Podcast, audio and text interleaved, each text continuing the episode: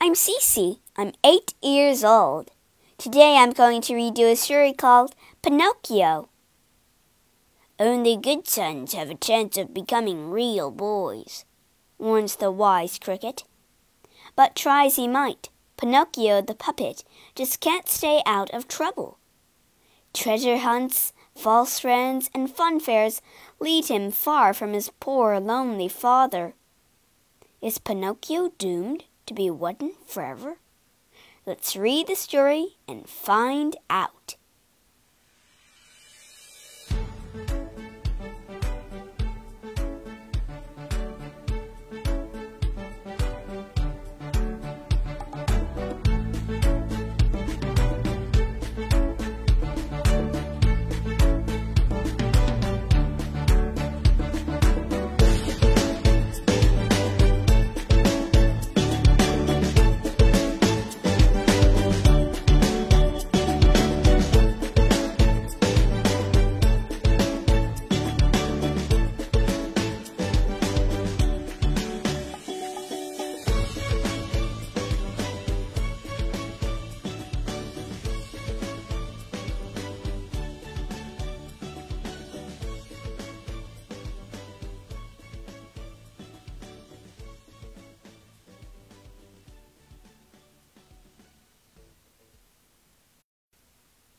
Chapter 1 A Piece of Wood Once upon a time there was a piece of wood lying in the corner of the carpenter's workshop. It looked just like any other piece of wood. The carpenter's name was Mr. Cherry, and he needed a table leg. Perfect, he said, catching sight of the wood. He rested it against his worktop and picked up a chisel. I'll just chop off the bark. As the chisel touched the wood, a voice cried out, Don't hurt me! Mr. Cherry looked up in surprise. He was alone in the room. I must be imagining things, he thought. But when he tried again, tapping the chisel against the wood, someone screamed. Who's there? shouted Mr. Cherry. There was no answer. Wood can't talk, can it? He shook the wood and listened carefully. Nothing. Just then, his friend Geppetto knocked at the door. I want to make a puppet, announced Geppetto. Good for you, Macaroni Hair, called a voice. Geppetto went red in the face and glared at Mr. Cherry. What did you say? he shouted. I didn't say a word. It must have been you, said Geppetto. There is no one else here. But give me some wood, and I might forgive you. Mr. Cherry was happy to get rid of the strange piece of wood. The wood had other ideas and jabbed Geppetto in the tummy. How dare you! Geppetto shouted, almost losing his wig. He grabbed at Mr. Cherry's arm, and Mr. Cherry pushed him away. Biff! went Geppetto, knocking off Mr. Cherry's wig. Buff! went Mr. Cherry, and Geppetto's wig fell to the floor. After that, the two men looked so silly they burst out laughing. And then they weren't cross any more. Goodbye, my friend, said Geppetto, taking the piece of wood. Goodbye, Geppetto, replied Mr. Cherry. He closed the door and breathed a sigh of relief. Whew! Chapter 2 Puppet Trouble Geppetto strolled home clutching his piece of wood. I'll make the best puppet in the world, he thought, and call him Pinocchio. First, he chipped at the wood to make a head with hair. Then he gave the puppet two eyes. No sooner when they finished than one of them winked. Geppetto didn't notice. He had moved on to the puppet's nose. As he smoothed it down, the nose began to grow. Every time he chopped it off, it grew again, longer and longer. Geppetto gave up on the ridiculous nose and carved out a mouth. Before he'd even finished, the mouth laughed. What's so funny? asked Geppetto.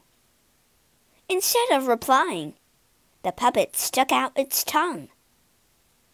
Behave, said Geppetto, sharpening the puppet's body. Remember, you're only a piece of wood. But when the legs and arms were finished, a hand reached out and snatched Geppetto's wig. Before he could say, Stop, Pinocchio! The puppet jumped up and ran out of the house. Wait! Slap bang into a policeman. What's going on here? asked the policeman. Then he saw Geppetto waving his chisel and decided he looked dangerous. You're under arrest for threatening a puppet, the policeman said, leading Geppetto away. Chapter 3 Fire Pinocchio skipped merrily back to Geppetto's house. How nice to be all by myself, he said, grinning. Cree, cree, cree. What about me? buzzed a cricket. Crickets can't talk. Says who, what brain? Buzz off, cried Pinocchio. But the cricket had a lot to say. He told Pinocchio to respect his father. Only good sons have a chance of becoming real boys, and real boys are better than puppets. Pinocchio didn't like this bossy cricket. He covered his ears, but the cricket kept buzzing. Shut up, or I'll squash you, he cried. A bad temper will get you nowhere, answered the cricket. By this time, Pinocchio was very annoyed. He picked up a hammer and threw it at the wall. Oh no! cried Pinocchio. I didn't mean to hit you. The cricket couldn't reply. He was a flattened blob on the wall. Pinocchio felt very guilty for a while. Then he felt hungry. Searching through the kitchen cupboards, the only food he found was an egg. He cracked it open on the side of a frying pan. But instead of runny egg slipping into the pan, a chick flew into the air. Thank you for freeing me, she twittered, and disappeared out of the window. Now there was nothing to eat. Poor Pinocchio was cold, tired, and absolutely starving. He settled in the armchair, rested his legs on the fireplace, and fell asleep. A knock at the door woke Pinocchio with a jolt. There was smoke all around him. He jumped up and fell down with a bump. The fire had burned off his feet. Let me in, called Geppetto. I can't walk, cried Pinocchio. Geppetto thought the puppet was just being lazy, so he climbed in through the window. Oh, my poor boy, he gasped, seeing Pinocchio on the floor. He forgot all about his cold night in the prison cell and rushed to help his puppet son. Chapter 4 A Puppet Show With a new pair of feet and a full stomach, Pinocchio was a much happier puppet. Geppetto, he said, you're a great dad, and I've been a rotten son but I promise to be good from now on. Geppetto chuckled. Really? Well, said Pinocchio, it might be easier if I was a real boy. I see, replied Geppetto. Then let's start by sending you to school. Pinocchio frowned. He didn't like the idea of school. all boys go to school. That afternoon, Geppetto sold his only coat to buy his son a school book and some clothes. In the morning, Pinocchio forced himself to smile at Geppetto as he left for his first day at school. You'll love it! On the way, he noticed a crowd of people. They were standing outside a brightly painted building. What's going on? he asked. A puppet show, cried a man. And it begins in ten minutes. Pinocchio knew he should go to school, but he was longing to see a puppet show. I'll go to school tomorrow, he thought, and joined the crowd. When he realized he needed money for a ticket, he almost cried. Give me that nice new book and I'll let you in, said the ticket master. Pinocchio thought of his poor dad selling his only coat for the book. Then he thought of a real live puppet show. Okay, he said, and raced in. On stage stood the famous puppets, Harlequin and Punchinello. Their dances and tricks made the audience howl with laughter. All of a sudden, the puppets stopped acting and stared into the crowd. Another puppet! they cried. Come up and join us. Pinocchio was dragged on stage and surrounded by puppets. They chattered about this and that and completely forgot their show. The people in the audience grew angry and frustrated. Who's he? Get on with the show! Then a scary man stormed onto the stage, and everyone felt silent. It was the manager, a fearsome fire eater. He grabbed the puppets and marched them off. Backstage, the fire eater looked sternly at a trembling Pinocchio. You've ruined my show, puppet, he yelled. Now I'm going to use you for firewood. Don't burn me, begged Pinocchio. I don't want to die. How would my poor old dad cope without me? Uh, uh, a tissue, sneezed the fire eater. The other puppets cheered. A sneeze means he feels sorry for you, they cried. Take these five gold coins back home to your father, said the fire eater, and stay out of trouble. Chapter 5 The Fox and the Cat. Lucky Pinocchio waved goodbye to his puppet friends. He skipped off down the road. He was dreaming of what Geppetto could buy with the gold coins when he bumped into a fox and a cat. They were a sorry sight. The fox was lame and had to lean on the cat. The cat was blind and had to be led by the fox. What are you smiling about, young puppet? Asked the fox. I'm rich, replied Pinocchio and my dad will be so pleased with me. At the word rich, the cat looked up. The fox kicked her with his lame leg, and she quickly shut her eyes. Why not double your money? suggested the cat. Or triple it, added the fox. Pinocchio was confused. How do I do that? he asked. Come with us to the field of miracles, replied the cat.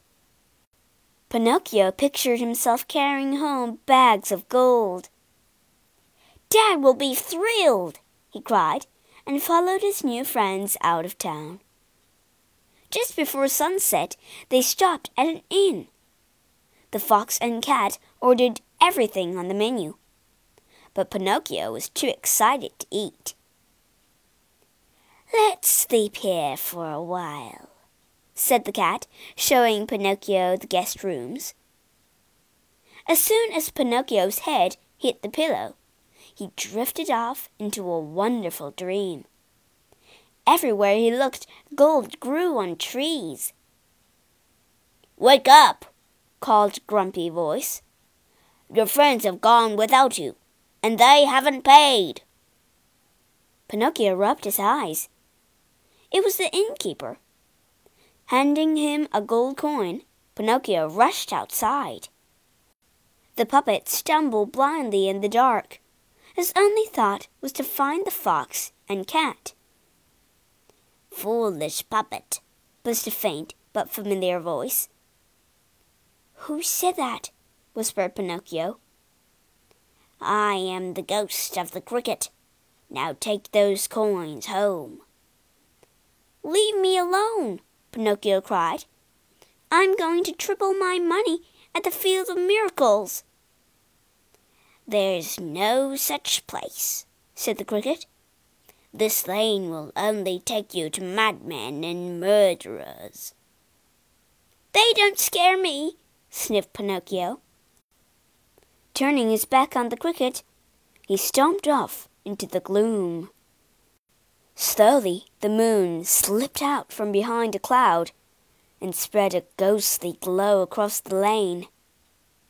Ahead, Pinocchio could just make out two figures. They looked like murderers.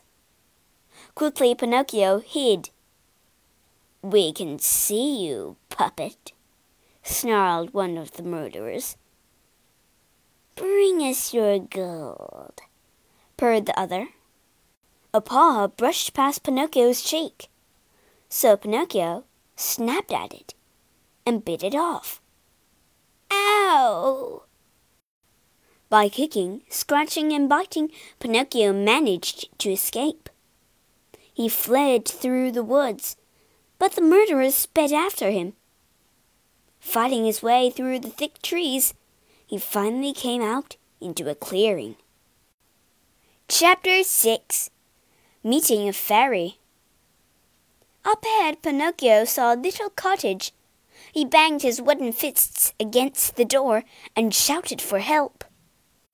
Poor Pinocchio could still hear the patter of murderous feet. Help! he shouted again. A light went on, and the front door swung open. The frightened puppet was invited in by a very polite poodle. My lady is sleeping, he said. But do come in. I'll show you to your room. Relieved to escape certain death, Pinocchio followed him. You may sleep here, Master Pinocchio, said the poodle. Breakfast will be served at eight. Pinocchio was so pleased to be safe, he didn't stop to wonder how the poodle knew his name. At breakfast, Pinocchio met the lady of the house. She was a silver fairy who twinkled like starlight. Pinocchio told her about his adventure, from the fire eater and the gold coins to the murderers in the woods. And where are your coins now? She asked. Can I see them? No, said Pinocchio quickly, because I've, uh, lost them. As the words left his mouth, his nose grew a little longer. Where did you lose them? asked the fairy, smiling. Um, in the woods, lied the puppet. Instantly, his nose doubled in length. Or maybe I swallowed them, he added. By now his nose was touching the wall, and the coins were jangling in his pocket. You're lying, giggled the fairy. You'll never be a real boy if you don't tell the truth. Pinocchio felt very awkward. He tried to run from the room, but his incredibly long nose got in the way. Soon the fairy stopped laughing and took pity on him. She opened the window and called for three woodpeckers. In no time, they had picked Pinocchio's nose back to its ordinary size. A woodpecker whispered something in the fairy's ear. Good news, cried the fairy, turning to Pinocchio. Your father is in these woods looking for you. Pinocchio jumped for joy. I must go and greet him, he cried. And give me those coins, added the fairy, pointing to his pocket. With a sheepish grin, Pinocchio raced outside. Chapter 7 The Field of Miracles Before Pinocchio could find Geppetto, who should he bump into but the fox and the cat? They were very friendly and apologized for leaving him at the inn. Now let's go to the field of miracles, said the sly fox. Not me, said Pinocchio. I'm off to find my dad. With only four coins in your pocket, said the cat. What a shame, added the fox, when you could have twenty, sixty, a hundred. No, I've made up my mind, said the puppet. Goodbye. Goodbye, called the fox and cat. See you when we're rich. Pinocchio turned to leave, then remembered his dream of golden trees. Wait for me, he cried. But the field of miracles was nothing like Pinocchio's dream. It looked just like any other field. You must bury your gold in the middle of the field, said the fox. Then take this pebble and throw it in the river, said the cat. When you come back, your gold will have multiplied. Oh, no, it won't. Pinocchio eagerly dug a hole. He covered the coins with mud, then ran down to the river. When he got back, the fox and the cat had disappeared. He rushed to the middle of the field and dug. Silly puppet, squawked the parrot. Did you really believe their story? Pinocchio ignored him and dug deeper and deeper until he was covered in dirt. The only thing he found was a worm. I've been tricked. Chapter 8 Toyland For hours Pinocchio sulked in the field. When the huge pigeon called out to him, he didn't bother replying. Pinocchio, cooed the pigeon again. Pinocchio just sniffed. Geppetto's in great danger, the pigeon went on. Come quickly. Before Pinocchio could reply, the pigeon scooped him onto her back and soared into the sky. They darted through clouds and arrived at the seashore, just as a huge storm blew up. A huddle of people stood on the shore. They were pointing to a small boat struggling in the rough sea. That poor man, said a woman. He can't even swim. He only wanted to find his son, sighed another. Suddenly, a huge wave swamped the little boat. Dad, cried Pinocchio, if I was a good son, you wouldn't be in danger. Then he dived into the frothy water. Pinocchio swam and swam. Soon the storm died down. But there was still no sign of Geppetto's boat. The wet, miserable puppet was washed onto a sandy beach. He heard whoops of laughter. Then a gang of toys appeared. Welcome to Toyland, called the tin soldier. Here we only have fun, fun, and more fun, cried Jack in the box. I don't want fun, groaned Pinocchio. My dad just drowned, and it's all my fault. We'll cheer you up, shouted the toys. Watch out, said a twinkling voice. They'll make a fool of you. Pinocchio looked up, hoping to see the fairy. All he could see were grinning toys. Over the next few days, Pinocchio tried very hard not to have fun. But there was so much to do. The island was one big fun fair, with three rides all day long. Whoopee! cried Pinocchio, zooming through the air on a roller coaster. Look at me! he shouted, bouncing high on a trampoline. In all the excitement, he completely forgot about Geppetto. You silly wooden toy, said the fairy voice one afternoon. You're no better than a donkey. This time, Pinocchio ignored her. What did she know about fun? The next morning, Pinocchio woke up feeling itchy all over. His ears were unusually heavy, and he was growing fur. Nervously, he looked in the mirror. Oh no! he cried. He was turning into a donkey. He couldn't let anyone see him like this. Without a second thought, he ran to the beach, jumped into the sea, and swam away. Chapter 9 Inside the Shark It was hard for Pinocchio to swim as a donkey. He felt very heavy, and little fish kept tugging on his coat. Then he realized they were nibbling off his fur. Soon Pinocchio was a puppet once more. But as he swam to shore, a shark the size of an ocean liner rose above the waves. There was a tremendous whoosh. Then everything went dark. Eventually, Pinocchio saw a faint glow in the distance. The glow led him to a man reading by candlelight. Dad? whispered the puppet, hardly daring to believe his eyes. Pinocchio! cried Geppetto.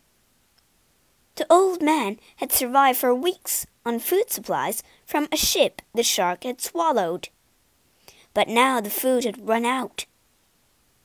We're doomed, my son, Geppetto sighed.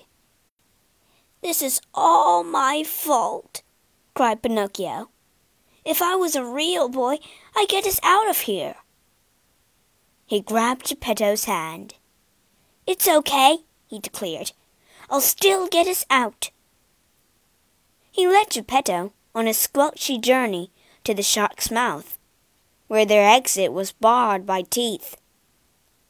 When it opens its mouth, we'll jump, I can't swim. Suddenly, the shark let out a giant burp, throwing Pinocchio and Geppetto into the sea. The brave puppet towed Geppetto to the shore, and by dusk, they were home again. That night, the fairy appeared to Pinocchio in a dream. Well done, she said, and kissed him. Pinocchio woke up in surprise. He rubbed his eyes and was even more surprised. His hands weren't wooden any more. Hearing him shout, Geppetto ran into the room. Son, he cried with joy, you're a real boy at last.